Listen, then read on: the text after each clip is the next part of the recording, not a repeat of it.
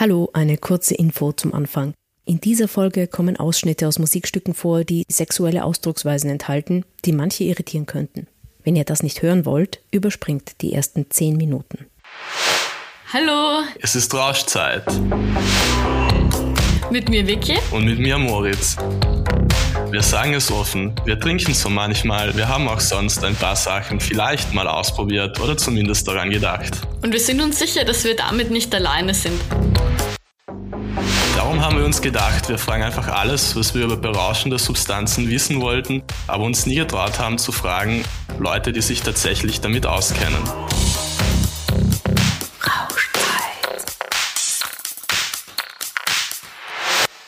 Echt ganz Wien? Ganz Wien greift nach zu Kokain, überhaupt in der Balzes. Ganz Wien von Falco. Sieht ganz Wien, Wien, Wien. Ist so herrlich in, in. Heute geht's bei uns um Kokain. Da ist mir so eingefallen, dass das eigentlich vor allem im Deutschrap immer und immer, immer wieder behandelt wird. Das ist wirklich so ein Ding, also in jedem Rap-Song, der irgendwie gerade zu hören ist, irgendwo im Radio oder auch in alten Rap-Songs, man kommt einfach sofort immer auf Koks. So, das ist wirklich ein Statussymbol, das muss einfach dabei sein bei irgendeinem coolen Song. Und deshalb haben der Moritz und ich uns heute für euch als Einstieg überlegt, dass wir uns die Top 4 Vorurteile oder einfach so Dinge, die mit Kokain assoziiert werden in Deutschrap ähm, vorstellen. Und als Gast haben wir heute wieder die Bettina Hölblinger, die schon mal bei uns war. Sie ist Leiterin von Checkit. Das ist eine Informations- und Beratungsstelle für Freizeitdrogen. Hallo Betty. Hallo, schön, dass ich wieder da sein darf. Ja, hallo Betty. Und jetzt werde ich auch gleich so mit dem ersten Rap-Zitat und dem dazu passenden Stereotyp zum Thema Kokain loslegen.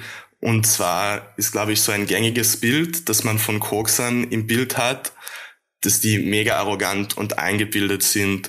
Und dazu habe ich folgende Zitate. Und zwar einmal vom Sido in seinem Lied Bergab. Er fühlt sich sicher, Koks lässt ihn denken, es sei seine Stadt. Und er hat Er fühlt sich sicher, Koks lässt ihn denken, es ist seine Stadt. Und dann noch von Raf Camora und Bones MC aus dem Lied Kokain. Was für eine Party!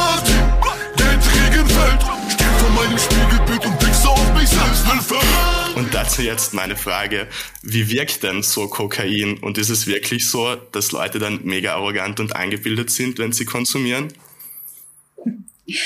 Ähm, ja, ich finde es spannend, weil gerade bei Kokain gibt es diesen Mythos und man stellt sich immer vor, Menschen, die Kokain konsumieren, ähm, sind immer kalt wie ein Eisblock und ähm, denen ist alles egal und die gehen unter Anführungszeichen über Leichen und ähm, sind extrem selbstsicher.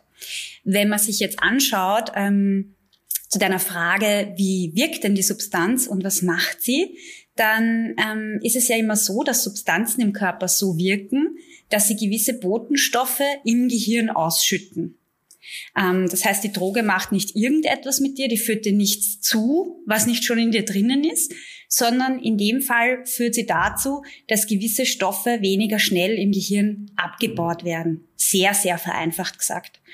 Beim Kokain handelt es sich da um Noradrenalin, Dopamin und Serotonin. Und Noradrenalin ist so die mh, Fight, also die, die tritt immer auf in so Fight or Fly, Flight ähm, Prozessen. Das heißt, das schüttet der Körper dann aus, wenn jetzt zum Beispiel ein großer Grizzlybär hinter mir wäre und der mich jagen wird, dann wird mein Körper das automatisch ausschütten. Mit Kokain ist das auch so und es wird halt nicht so schnell wieder abgebaut. Deswegen bleibt es länger in meinem Gehirn, ganz vereinfacht gesagt, aufrecht. Und das führt dazu, dass ich einfach ähm, ja sehr fokussiert bin, also mich sehr fokussiert fühle, ähm, vielleicht auch unruhiger bin, gestresster bin. Also ich bin immer so im Alert-Modus, immer so auf, es könnte jetzt was passieren, da passiert was. Ähm, das Zweite, was ausgeschüttet wird, ist Dopamin. Und Dopamin ist so dieses Wohlfühlhormon, sagen wir es mal so ganz vereinfacht. Da fühle ich mich sicher, ich fühle mich ähm, entspannter, also nicht entspannt auf körperlicher Ebene, aber auf Kopfebene. Das spricht auch viel mein Belohnungssystem an. Das ist also, ich fühle mich einfach gut, ich fühle mich besser. Und ein ganz kleines bisschen spielt auch Serotonin eine Rolle. Serotonin ist so das Glückshormon, so der Happy-Macher unter den Botenstoffen. Heißt das dann irgendwie, ich fühle mich dann so, als ob ich jetzt mega der Checker bin und es mit jedem aufnehmen könnte und alles reißen kann, was ich reißen will? Wenn man jetzt nur die Substanz betrachten würde, dann ja, weil die Substanz führt genau zu dem, aber man kann die Substanz nicht alleine betrachten, weil jeder Mensch ist unterschiedlich und jeder Mensch hat unterschiedliche Grundstimmungen in sich, unterschiedliche Grundgegebenheiten und ähm, wie wir beim letzten Mal schon ein bisschen besprochen haben, spielen immer Set, Setting und Substanz eine Rolle. Das heißt, es spielt eine Rolle, welche Botenstoffe äh, Kokain ausschüttet. Das haben wir jetzt besprochen. Dann spielt es eine Rolle, wie die Person von ihrer Grundeinstellung her ist. Ist das eher eine ruhige Person? Ist das eher eine aufgedrehte Person? Ist die Person sehr selbstsicher oder ist das eine Person, die sehr verunsichert ist in ihrem, in ihrem Leben? Und dann spielt es noch eine Rolle, wer ist denn da gerade rund um mich? Und in welchem Setting bin ich? Bin ich in einem Club oder bin ich wo, weiß ich nicht, mit einer neuen Freundin und gerade frisch verliebt und konsumiere das? All das spielt natürlich eine Rolle. Und wenn ich jetzt äh, Angenommen, ich bin jetzt ein Mensch, der von Haus aus schon sehr selbstsicher ist, der alles checkt, äh, der sich auch nicht fürchten wird, wenn der Grizzlybär hinter ihm nachläuft, ähm, dann ähm, kann das schon zu einer übersteigerten hm, Selbstsicherheit einfach auch kommen und zu einer gewissen Arroganz. Aber es ist nicht per se so, dass jeder Mensch, der Kokain konsumiert, automatisch ein total kaltes, ähm, Eisblockmäßiges Ding ist. Ähm, das ist nicht der Fall. Also das sind nicht alles, wenn ich es jetzt mal so ausdrücken darf, es sind nicht alles die totalen Ungusteln und jeder geht dann über Leichen, wenn er Kokain konsumiert hat und ähm, hat keinerlei Emotionen mehr. So eine Substanz gibt's nicht. Also der Mensch bringt immer selber auch was mit. Und das spielt auch immer eine Rolle.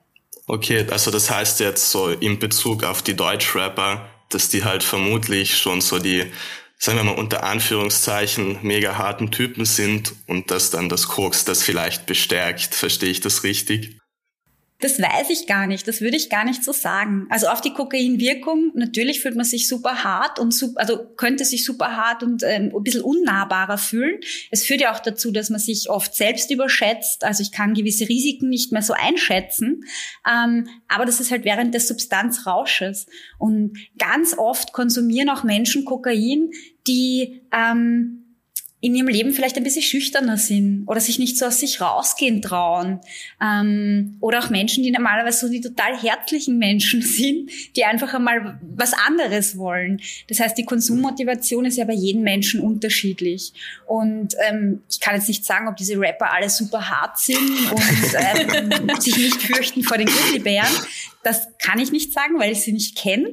Ähm, aber es ist nicht so, also man kann nicht sagen, ja, wenn du jetzt äh, dich nicht, also wenn du jetzt total super stark und super sexy sein willst und total überzeugt von dir selber, dann konsumier Kokain, das funktioniert immer. Das funktioniert nicht.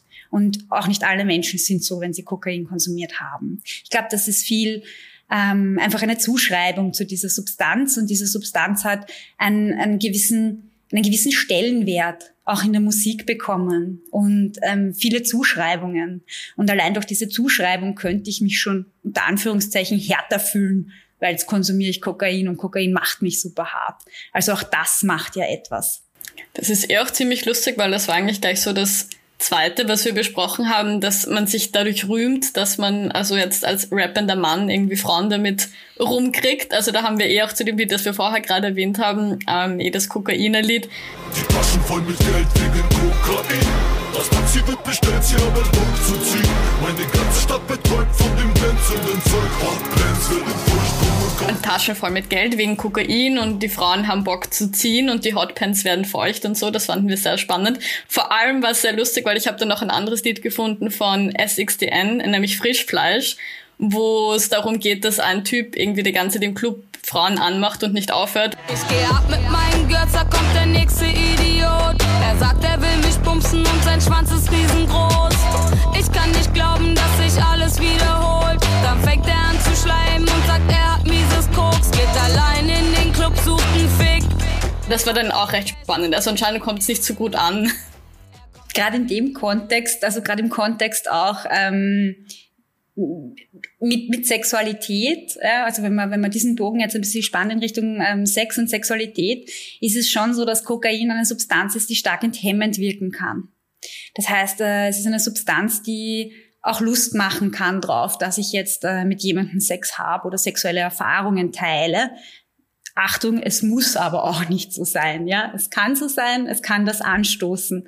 Ähm, und ich glaube, gerade da ist es einfach wichtig, so wie bei allen anderen Substanzen auch, ähm, dass man einfach auf Safer Sex achtet, dass man nur Dinge macht, die man auch machen will, ähm, dass man sich in einem sicheren Rahmen bewegt, ähm, dass man verhütet, im Idealfall mit Kondomen oder eigentlich immer mit Kondomen, gerade bei Kokain, weil Kokain einfach auch in den Hormonhaushalt eingreift.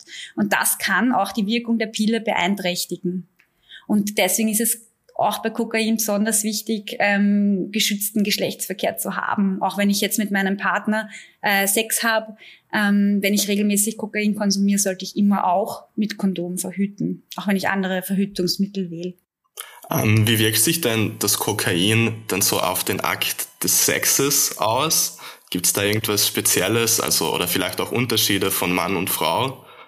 Hm, Unterschiede von Mann und Frau. Ähm, Kokain führt halt dazu, einfach auch durch, durch die Dopaminausschüttung und eben ähm, durch die Noradrenalinausschüttung, dass ich eben ein gesteigertes Lustempfinden haben kann, dass ich ähm, vielleicht auch über meine Grenzen gehen kann oder vielleicht mich auch Dinge ausprobieren traue, die ich im nüchternen Zustand ähm, nicht machen würde. Hm, das kann sein, dass ich mich vielleicht Praktiken ausprobieren traue, die ich nicht mache, oder dass ich mehr aus mir rausgehen kann. Ähm, kann aber auch komplett ins Gegenteil umschlagen, dass ich ähm, mich dann in der Situation, also eben wie wir vorher gesagt haben, durch diesen Fight-or-Flight-Prozess total verunsichert fühle und dass ich Angst kriege in dieser Situation. Also das kann, ist die Kehrseite. Also wir haben jetzt die Seiten beleuchtet von Kokain, die positive Wirkungen sind. Also dass ich mich sicherer fühle, dass ich mich ähm, wohler mit mir selber fühle, dass ich mich nicht so in Frage stelle. Ähm, aber die Kehrseite, also es gibt immer beide Seiten, wenn ich Substanzen konsumiere. Die Kehrseite kann auch sein, dass ich ängstlicher werde, dass ich unruhiger werde, dass ich mich fürchte, dass ich Angst bekomme, weil von der körperlichen Wirkung her ist Kokain halt so, dass es aufs Herz-Kreislauf-System geht. Das heißt, es beschleunigt meinen Pulsschlag, es beschleunigt meine Herzfrequenz, ähm, die Gefäße äh, verengen sich ähm, und das führt auch zu einer Überhitzung. Das kann zu einer Überhitzung des Körpers führen und kann mich einfach auch total stressen, wenn ich es überdosiere oder wenn es in einer Situation passiert, in der ich mich nicht wohlfühle. Das heißt, Kokain ist jetzt auch nicht die super Sexualdroge, die man unbedingt konsumieren soll, wenn man Sex haben will, oder? Prinzipiell ist es wichtig, Sexualleben auch nüchtern leben zu können und ja, seine Erfahrungen auch nüchtern sammeln zu können. Ähm, und wenn man sich, also wenn man sich schon entscheidet, ähm, Sex auf Kokain zu haben, dann ähm, wirklich in einem, einem sicheren Rahmen, also mit einer Person, die man kennt, mit der man sich wohlfühlt, an einem Ort, äh, wo man sich wohlfühlt, mit richtiger Verhütung und eben auch mit der Möglichkeit, immer zu sagen, hey nein, das passt jetzt nicht mehr für mich und ähm, das möchte ich auch nicht, ähm, weil man halt schon aufpassen muss durch diese Enthemmung, ähm, dass es nicht zu Situationen kommt, wo ich mir dann nachher denke, hm, das hätte ich jetzt lieber nicht gemacht. Also es hat einfach eine enthemmende Komponente. Du hast ja vorher schon ein bisschen von verschiedenen Nebenwirkungen geredet. Was auch oft in so Liedern ähm, thematisiert wird, ist, dass gerade das Koks auf der Straße ziemlich gestreckt ist und dadurch auch tödlich sein kann. Also da gibt's zum Beispiel das Zitat von Bushido im, vom Lied ähm, von der Skyline zum Bordstein. Da ähm, rappt er zum Beispiel, sie reden von der Straße, wer von euch war schon mal auf der Straße, zieh den weißen Tod durch deine Nase. Also wie ist denn das so? Was ist denn da alles drinnen im, im Koks? Ist das wirklich so gestreckt oft? Kann man da, da davon sterben, wenn da irgendwas ganz Orges drinnen ist? Ähm, prinzipiell ist es so, dass äh, Substanzkonsum niemals risikofrei sein kann. Das gibt es nicht. Also Substanzkonsum birgt immer Risiken. Und im allerschlechtesten Fall könnte das Risiko sein, dass es mit etwas verstreckt ist, was potenziell auch ähm, tödlich sein könnte. Ja? Ähm, deswegen ist es wichtig, egal welche Substanz ich konsumieren möchte, die vorher auch analysieren zu lassen. Also wir von Check It bieten Drug Checking an. Das heißt, die Personen können zu uns kommen, anonym, freiwillig, äh, kostenfrei und können ihre Substanzen ähm, von unserem äh, Chemiker, Pharmazeuten, Laborteam im AKH analysieren lassen und wir können dann genau sagen, ähm, wie hoch ist denn der Wirkstoffgehalt, jetzt angenommen von Kokain, ähm, und was sind die psychoaktiven Streckstoffe, die noch mit drinnen sind. Und wenn man sich da Kokain jetzt anschaut, ist es so, in den letzten Jahren die Tendenz so, dass der Wirkstoffgehalt, das heißt der Gehalt an Kokainhydrochlorid, wenn ich jetzt die äh, Kokainform habe, die ich durch die Nase konsumiere, extrem hoch ist. Und das muss ich einfach wissen, wenn ich konsumiere, damit ich einfach ähm, gering antesten kann und einmal schauen kann, wie wirkt sich denn auf meinen Körper aus. Von den Streckstoffen her ist es so, dass in den letzten Jahren wirklich der Wirkstoffgehalt eher die Thematik war, also die enorme Herz-Kreislauf-Belastung. Ähm, was man jetzt wieder sieht, was vor einigen Jahren auch Thema war, ist, dass ähm, Lebermisol mit drinnen ist im Kokain. Lebermisol, Lidocain, Phenacetin. Und Lebermisol ist ein Mittel, was in der Tiermedizin angewandt wird. Das wirkt im Körper ganz vereinfacht gesagt so, dass es die Wirkung vom Kokain verlängert, weil es im Körper zu einem Amphetaminderivat, also Aminorex, verstoffwechselt, also umgewandelt wird. Das heißt, Kokain wirkt so zwischen 30, 45, maximal 60 Minuten, dann lässt die Wirkung nach und dann möchte ich nachlegen. In den meisten Fällen hohes Graving. Beim Aminorex ist es so, wenn die Kokainwirkung nachlässt, wirkt das Amphetamin weiter in deinem Körper. Und das Problem beim Lebermisol oder die Schwierigkeit beim Lebermisol ist die, ähm, dass es einfach ähm, die weißen Blutkörperchen in deinem Körper beeinflussen kann. Das heißt, es kann ganz vereinfacht gesagt wieder zu Entzündungsprozessen in deinem Körper kommen und die müssen dann mit Antibiotika behandelt werden. Also Wunden heilen schlechter. Ähm, genau. Ein Immunsystem wird einfach angegriffen. Das ist ein, ein Punkt, der wichtig ist zu beachten, also vor allem beim Lebermisol. Und ähm, andere Streckenmittel, die mit dabei sind, sind halt zum Beispiel Lidocain. Lidocain ist ein ähm, lokales Betäubungsmittel.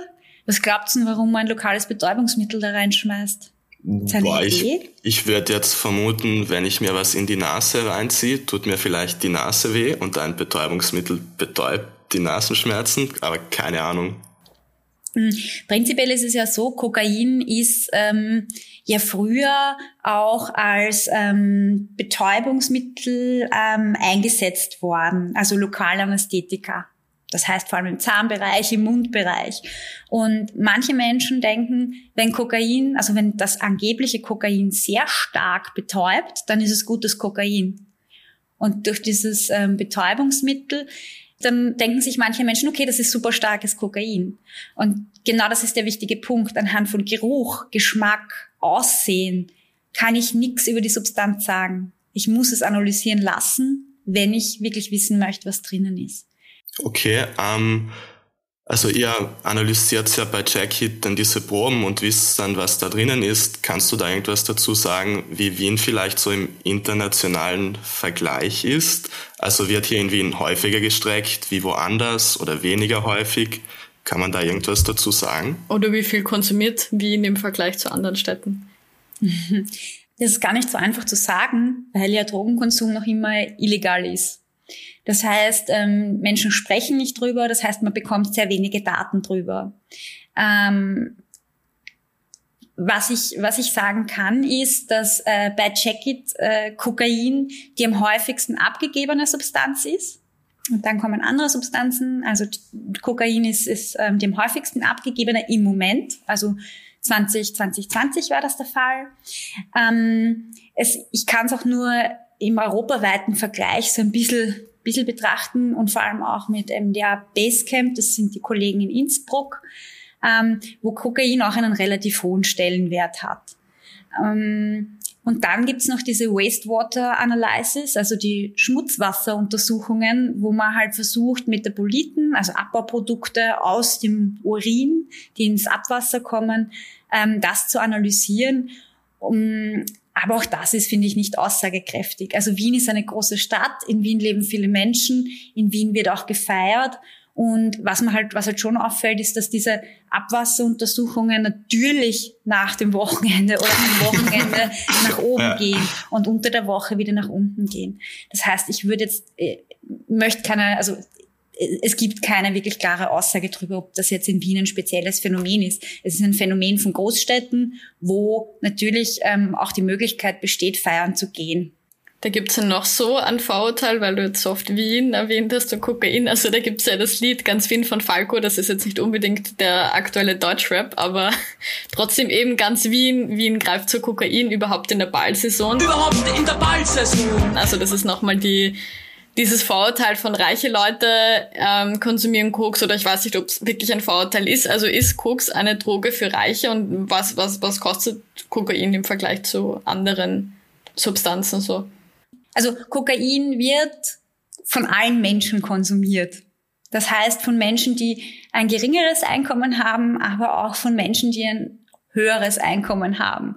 Von Studenten, von arbeitenden Menschen, von Lehrlingen, von Bankern, von Juristen, von Krankenschwestern. Also es, es ist ein Phänomen, was sich durch die ganze Gesellschaft ziehen kann. Ja? Das heißt jetzt nicht, dass diese Menschen alle konsumieren, aber es ist nicht so, dass nur besonders reiche Menschen konsumieren. Was schon der Fall ist, vom Preis-Leistungs-Verhältnis, wenn man es jetzt ganz neutral von diesem Verhältnis betrachten würde, ist Kokain eine extrem teure Substanz. Das heißt, man kann rechnen bei einem Gramm Kokain zwischen 80, das ist schon eher günstiger, bis 100, wenn es teuer ist, 120 Euro. Und ähm, wenn man sich anschaut, wie lang Kokain wirkt, ist die Wirkungsspanne halt auch sehr kurz. Das heißt, es ist aber auch eine Substanz, die ich sehr gut kontrollieren kann und die auch sehr gut, die ich in, also die ich in alle Lebensbereiche auch einbauen könnte, weil die Wirkung nur sehr kurz ist und ich sie sehr gut kontrollieren könnte. Das macht diese Substanz aber auch wieder risikoreich. Ähm, wenn du sagst, dass Kokain so teuer ist und du sagst, dass das halt quer durch die ganze Gesellschaft geht und oder halt in allen Schichten konsumiert wird, so ich als Student jetzt habe jetzt nicht maximal viel Kohle. Wie finanzieren sich Leute so diesen Konsum? Ist Kokain so eine Droge, bei der dann mehr Leute vielleicht in die Kriminalität abrutschen, um sich das zu finanzieren? Oder ist dem nicht der Fall? Das ist was, was ich nicht, nicht so sehe. Also Kokain ist eine teure Substanz, aber nicht der Trugschluss wäre falsch. Alle Menschen, die Kokain konsumieren, ähm, geraten auf die schiefe Bahn ähm, und machen andere illegale Dinge. Das ist es nicht. Natürlich ist es schon so, dass Jugendliche, sehr junge Menschen sich eher kein Kokain leisten werden können. Ähm, Menschen, die normalen Berufstätigkeit nachgehen, ähm, gibt es halt Menschen, die sich gelegentlich leisten. Schwierig wird es natürlich dann, wenn ich eine Kokainabhängigkeit habe. Weil dann muss ich schauen, wie ich mir das finanzieren kann. Also man unterscheidet ja immer zwischen unterschiedlichsten Konsummotivationen, also warum ich eine Substanz konsumiere und auch ähm, zwischen verschiedensten Stadien, wo ich mich gerade mit meinen Konsummustern bewege. Und da gibt's ja ganz am Anfang so ähm, diesen Probierkonsum und dann gibt's den Genusskonsum und ganz zum Schluss könnte mal die Abhängigkeit kommen, muss nicht kommen, könnte passieren. Und ich kann mich zwischen all diesen Dingen immer hin und her bewegen. Das heißt, wenn ich einmal das bin, muss ich nicht unbedingt immer das bleiben, sondern kann auch wieder zurückrutschen oder vorrutschen, je nach Lebenssituation. Und ähm, Menschen, die eine Abhängigkeitserkrankung haben auf Kokain, für die ist es natürlich schwierig, ähm, die Substanz auch bezahlen zu können, weil sie sehr teuer ist. Wie hoch ist das Suchtpotenzial bei Kokain im Vergleich zu anderen Substanzen? Weil wenn ich mir denke, okay, das ist eben immer nur diese begrenzte Zeit, was ihr, also vielleicht verleitet das dazu, dass man dann eher das häufiger konsumiert, wenn man, wenn das so gut planbar ist. Ganz prinzipiell lässt sich mal sagen, grob, grob umfasst, Substanzen, die nur eine sehr kurze Wirkdauer haben, ähm, da ist das Craving Craving heißt der Drang nachzulegen auch meistens sehr viel höher, weil der Nachteil ist natürlich, wenn ich Kokain konsumiert habe, geht's mir super gut. Von, von der Substanzwirkung könnte es mir super gut gehen. Ähm, aber wenn die Wirkung nachlässt, fehlen mir ja die Botenstoffe in meinem Körper. Das heißt, ich bin vielleicht äh, müde, ich äh, habe eine depressive Verstimmung, ich hab, bin ängstlicher, ich bin unruhiger. Und wenn ich da in das Fahrwasser reinkomme, gegen das wieder Kokain zu nehmen, ähm, dann ist das Risiko natürlich da, wenn ich immer das mache, dass ich auch in Richtung einer Abhängigkeit rutsche, weil ich mir halt diesen Zustand wieder wünsche. Deswegen ist es wichtig, wenn ich mich entscheide, Kokain zu konsumieren, ähm, Konsumpausen zu machen, auf die Dosierung zu achten, ähm, Drug-Checking zu nutzen und ähm, so viel andere wie möglich gute Dinge in seinem Leben einzubauen. Dinge, die mir Spaß machen, Dinge, die mich entspannen und auf mich und meine Bedürfnisse gut zu achten.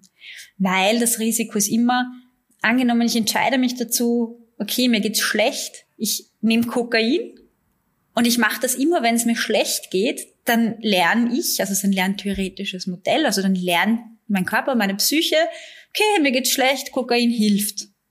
Kokain hilft aber gar nicht wirklich lang.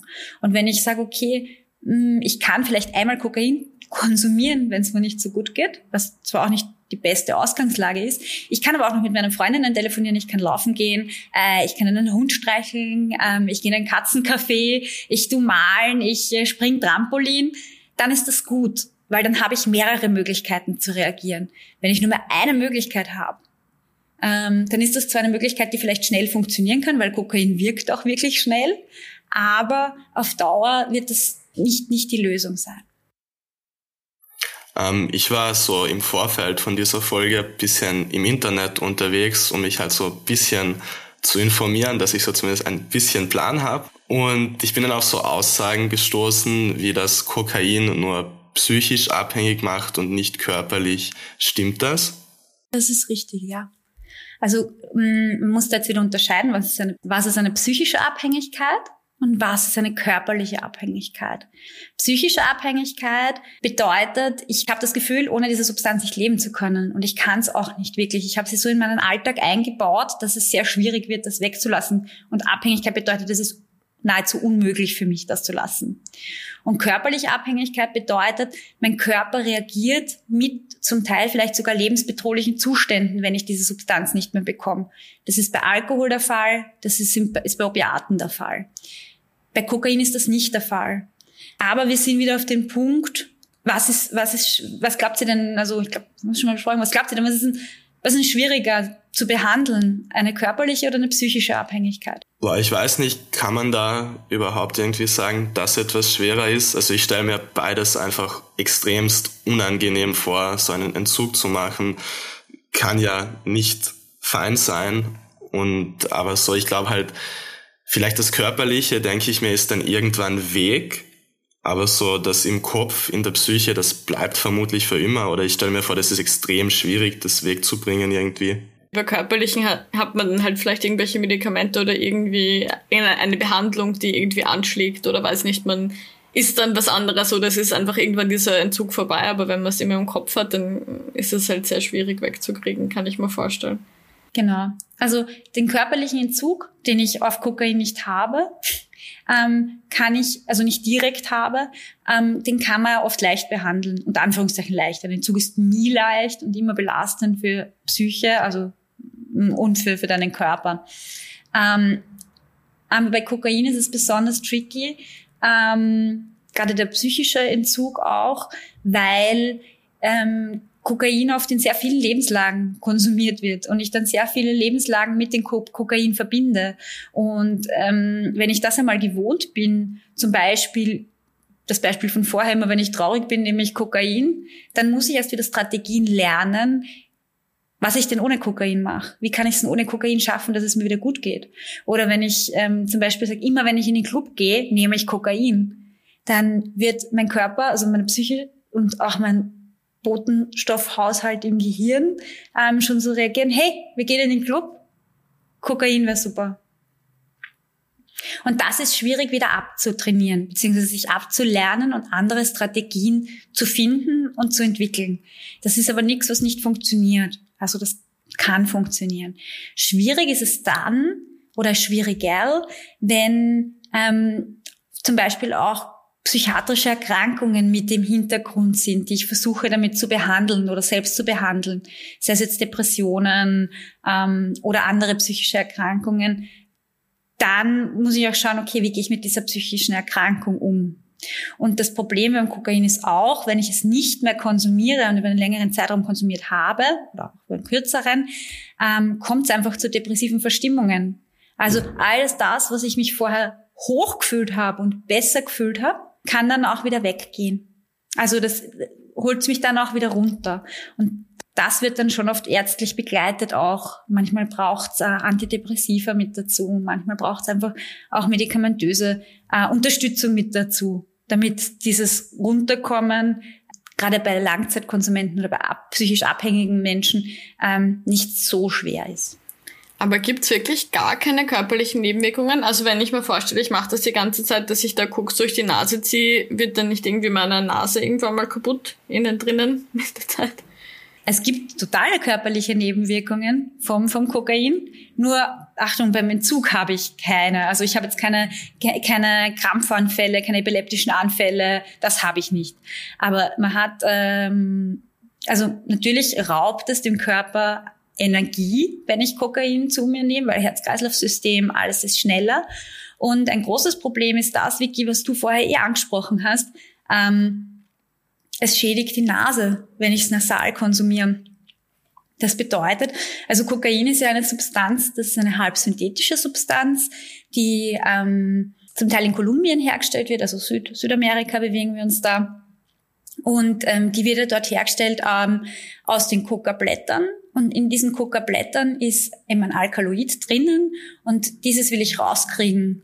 Und das mache ich zum Teil mit sehr scharfen, sehr chemischen Substanzen. Unter anderem zum Teil wird das mit Kerosin daraus befördert und ähm, ist eigentlich ein, ein sehr, sehr ätzend und greift die Nase, die Nasenschleimhäute sehr stark an. Und auf was du anspielst, Vicky, ist ähm, bei chronischem Konsum, also wenn ich so einen langen Zeitraum konsumiere, ähm, kann es sein, dass es auch die Nasenscheidewand angreift und Nasenschleimhäute greift es in den meisten Fällen immer an. Deswegen ist es wichtig, ähm, Pausen zu machen, seine Nase gut zu pflegen. Das heißt, ähm, die Nase mit Emsersalz durchzuspülen, Nasendusche zu verwenden, Pflegeöle zu verwenden, Nasensalben zu verwenden und das A und O ist einfach immer wieder auch Pausen zu machen, um die Nasenschleimhäute wieder regenerieren zu lassen. Weil auf Dauer kann es eben dazu führen, wenn ich wirklich ähm, chronischen Konsum habe, massiven Konsum habe, dass äh, die Nasenscheidewand angegriffen wird und ich kann auch meinen äh, Geruchssinn verlieren, damit halt auch einen Teil des Geschmackssinns. Da reden wir aber von chronischen Langzeitkonsum, Abhängigkeit. Okay, sehr krass. Ähm, ich werde jetzt kurz bisschen das Thema wechseln. Und zwar ist etwas, das ich so von Leuten auf Partys gehört habe. Also auf Partys wird ja nicht nur Kokain konsumiert, sondern tendenziell auch gern mal ein bis 10, 20 Bier gesoffen. Und mir hat mal ein Dude auf einer Party erklärt, dass wenn man auf Koks ist, dass man viel, viel mehr saufen kann wie normal. Beziehungsweise, dass man nüchtern bleibt, wenn man sauft. Ist da irgendwas dran? Es hat ein bisschen was mit diesem Fight-or-Flight-Effekt zu tun. Das heißt, während der Kokainwirkung kann es sein, dass ich mich nüchterner fühle. Lässt die Kokainwirkung nach, spüre ich aber komplett die gesamte Alkoholwirkung. Das heißt, ich habe nicht weniger Alkohol im Blut, ich verstoffwechsel die noch nicht schneller. Ich nehme es einfach nur nicht so wahr, weil einfach durch das Noradrenalin und Dopamin ich so gepusht bin, dass das einfach mal die Alkoholwirkung ähm, für die Wirkung, also für die Dauer des Kokainrausches nicht so wahrgenommen wird. Und genau das ist sehr riskant auch, gerade bei der Mischung Alkohol und Kokain, ähm, dass es nicht so gespürt wird, als wäre man betrunken. Wenn aber die Kokainwirkung nachlässt, man auf einmal die komplette Rauschwirkung vom Alkohol hat. Noch dazu ist es eine Kombination aus einer Downer-Substanz. Alkohol ist eher ein Downer, spannender machen. Und äh, Kokain ist eher ein Upper. Und das ist nochmal eine Belastung fürs Herz-Kreislauf-System. Das ist wie wenn der Grizzly hinter mir nachlaufen wird und vor dabei bauen sie vor mir ähm, so, so Hürden zum Springen auf, über die ich auch noch drüber soll. Also es ist ein schnelles, wo ich laufen muss und eins, was mich eher gemütlicher macht. Und die zwei reißen aneinander und belasten das Herz-Kreislauf-System. Zusätzlich entsteht bei der Kombination von Alkohol und Kokain Cocaethylen. Und Cocaethylen ist ähm, sehr schädlich für die Leber. Na, das klingt ja auf jeden Fall mal so, sollte man das auf jeden Fall vermeiden. Aber was kann man tun, wenn man zum Beispiel mitbekommt, dass irgendjemand Kokain und Alkohol konsumiert hat und der Person geht es jetzt total schlecht? Also gibt es irgendwelche Erste-Hilfe-Tipps irgendwie speziell für, für Kokain? Prinzipiell ist es wichtig, dass man bei der Person bleibt dass man auch schaut, dass diese Person, nie, wenn sie erbricht, dass sie sich nicht verschluckt an dem Erbrochenen, die Person an einen ruhigen Ort bringen, wo sie sich wohlfühlt. Ähm, Kokain erhöht die Körpertemperatur, dass man ähm, den Körper auch kühlt. Man kann nasse Tücher auflegen, damit die Körpertemperatur runtergeht. Wenn es aber so ist, dass die Person ohnmächtig wird, ähm, nicht mehr atmet, dann ist es extrem wichtig, immer die Rettung auch dazu zu rufen, also stabile Seitenlage und eine Notarztrettung zu rufen, weil die einfach symptomatisch behandeln können. Oftmals ist es auch so bei Kokain, dass gerade eben durch das Noradrenalin die Personen extrem gestresst sind, Herzrasen haben, Angst haben, ähm, vielleicht zum Teil auch stark schwitzen ähm, dann ist es wichtig, immer mit der Person in die frische Luft zu gehen, im Idealfall bei der Person zu bleiben, ruhig mit der Person zu reden und einfach schauen, wie sich das weiterentwickelt. Wenn die Person selber einen Arzt oder eine Rettung möchte, dann sowieso immer Arzt oder Rettung auch dazu rufen. Spätestens natürlich dann, wenn die Person bewusstlos ist. Hm, ich würde noch sehr gern kurz das Thema Crack anschneiden, weil was viele Leute vielleicht nicht wissen, ist das Crack im Endeffekt ja Kokain ist, das mit äh, Natriumhydrogencarbonat vermischt und erhitzt wurde und daraus entsteht dann Crack, wenn ich richtig informiert bin. So genau hätte ich es jetzt gar nicht angerissen. Also okay. Crack, Crack stimmt. Ähm, okay. Crack ist im Endeffekt ähm, also das, was man, was die Menschen durch die Nase konsumieren, also ziehen, ist ähm, Kokainhydrochlorid, meistens die Kokainhydrochloridform, die kann ich durch die Nase aufnehmen. Es gibt Menschen, ähm, in Österreich dürften es sehr wenige sein, weil es einfach sehr teuer ist, ähm, die das Kokain dann auch umwandeln in eine rauchbare Form. Und die rauchbare Form wäre das Crack. Ähm, nur so, weil Crack hat ja so allgemein einen extrem, extrem schlechten Ruf, so medial kommt mir so vor. Warum eigentlich, obwohl das irgendwie dasselbe ist wie Kokain dann? Ähm, Crack ist die Form von Kokain, eben die ich rauchen kann und ähm, die extremst schnell wirkt und sehr schnell aufgenommen wird. Ein hoher Prozentsatz der Substanz wird schnell aufgenommen. Der Rausch ist sehr intensiv, aber sehr, sehr kurz. Und nach den Viertelstunde vielleicht, 20, 30 Minuten, wenn es hochkommt, ja, ähm, habe ich das Bedürfnis, gleich wieder nachzulegen. Ich habe nämlich mal gelesen, eben auch in meiner Internetrecherche, dass Crack die schädlichste Droge der Welt ist. Aber vielleicht hat das auch damit zu tun, dass man die ganze Zeit das Gefühl hat, man muss gleich wieder nachlegen. Die schädlichste Droge der Welt, ich glaube, das ist ähm, der David Nutt, hat mal versucht, ähm, Drogen zu klassifizieren, welche die risikoreichsten Substanzen sind. Und ich glaube, da ist Crack relativ weit vorne dabei mit Alkohol. Ähm, bei Crack ist es so, man muss es ganzheitlich sehen. Kokain ist prinzipiell einmal eine Substanz, die der Umwelt nicht so viel zugute tut, weil das wird im Regenwald produziert. Dort äh, entsteht halt viele entstehen viele Probleme auch für die Menschen, die dort leben. Es gibt Kriminalität, es gibt ähm, Kartelle, Zusammenschlüsse. Dann muss das ewig weit transportiert werden in die Länder, wo es dann hinkommt. Das heißt einmal, von der ökologischen Seite her ist Kokain eine Substanz, die wirklich mh, mm, sehr kritisch zu betrachten ist. Da nehmen viele Menschen, aber auch die Umwelt ähm, Schaden davon.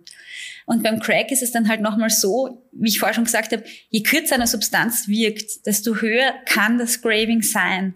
Und ähm, um Crack herzustellen, brauche ich sehr viel Kokainhydrochlorid. Das heißt, es ist noch einmal um ein Eck teurer als Kokain wäre.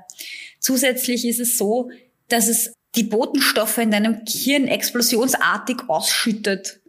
Und das ist ein ähm, sehr intensives Gefühl. Und nach diesem intensiven Gefühl geht es einem aber auch wieder mal nicht so gut.